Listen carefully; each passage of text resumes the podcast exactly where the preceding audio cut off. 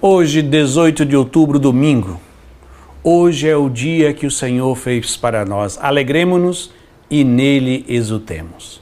E assim iniciamos mais um programa, o Salmo do Dia.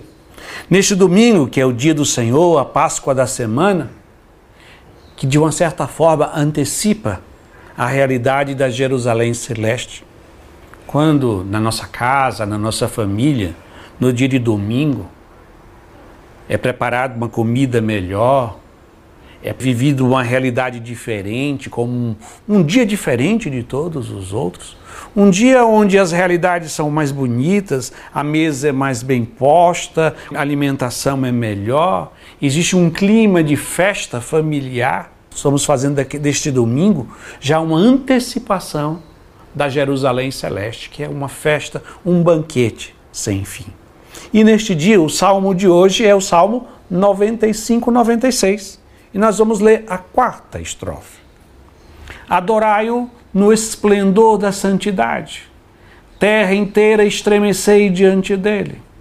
Publicai entre as nações. Reina o Senhor. Pois os povos ele julga com justiça. O mistério da adoração que nasce do reconhecimento que nós somos criaturas e que Deus é o nosso Criador. É isto que o salmista hoje, dizendo: adorai-o, adorai no esplendor da santidade. Deve despertar no nosso coração o desejo de contemplar as belezas, as perfeições e as grandezas do nosso Deus. Unido a isso, o reconhecimento de que nós somos criaturas frágeis, limitadas e ainda mais feridas pelo pecado. É essa consciência da grandeza, perfeição e santidade de Deus e de que nós somos limitados, mas ao mesmo tempo cuidados e amados por Ele, é que no nosso coração nasce a adoração, essa percepção interior dessa verdade mais profunda, que nós somos criados por Deus mas não só criados, mas somos sustentados. Porque se porventura, por um milésimo de segundo, Deus deixasse de pensar em nós, ou esquecesse de nós, vamos criar essa imagem absurda, nós deixaríamos de existir. Então, somos criados por Deus, mas somos sustentados e mantidos na existência por causa da lembrança amorosa do nosso Deus. E no dia de domingo, essa adoração deve assumir o seu grau máximo. Como é que nós podemos dar a Deus a adoração maior, mais perfeita, mais plena?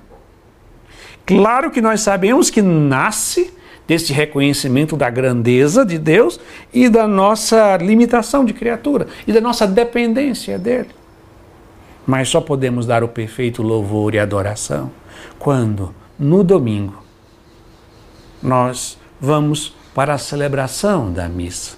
Quando nós celebramos a missa, nós estamos celebrando a adoração mais perfeita, porque fazemos memória da última ceia da paixão e morte de nosso Senhor Jesus Cristo, da sua ressurreição.